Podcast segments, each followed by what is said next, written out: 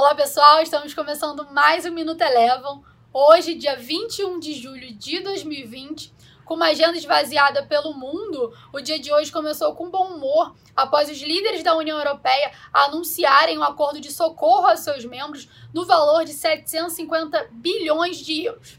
Além disso, nos Estados Unidos, o Congresso negocia um novo pacote de estímulos econômicos.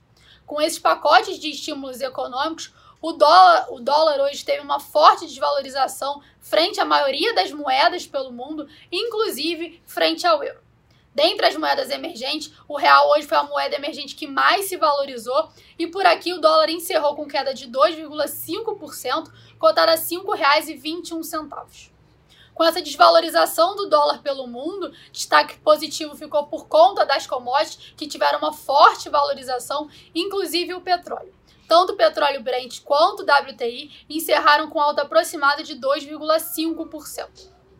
Passando agora para as bolsas, nos Estados Unidos as bolsas encerraram o dia de hoje sem um viés único, de olho não apenas no pacote de estímulos, mas também na temporada de resultados do segundo trimestre de 2020, que teve início na semana passada. O S&P 500 encerrou o dia de hoje com uma leve alta de 0,17%.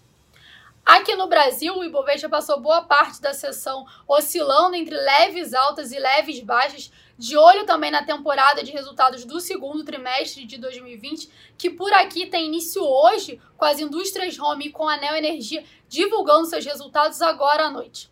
O Ibovespa encerrou o dia de hoje com uma leve queda de 0,11%. As ações da Qualicorp foram grande destaque de queda no dia de hoje, caíram aproximadamente 6,4% após a prisão do seu fundador numa fase da Operação Lava Jato no dia de hoje. O Minuto Eleven de hoje fica por aqui. Se você quiser ter acesso a mais conteúdos como esse, inscreva-se em nosso site www.elevafinancial.com e siga a Eleven também nas redes sociais. Eu sou a Jéssica Feitosa e eu te espero no próximo Minuto Eleven.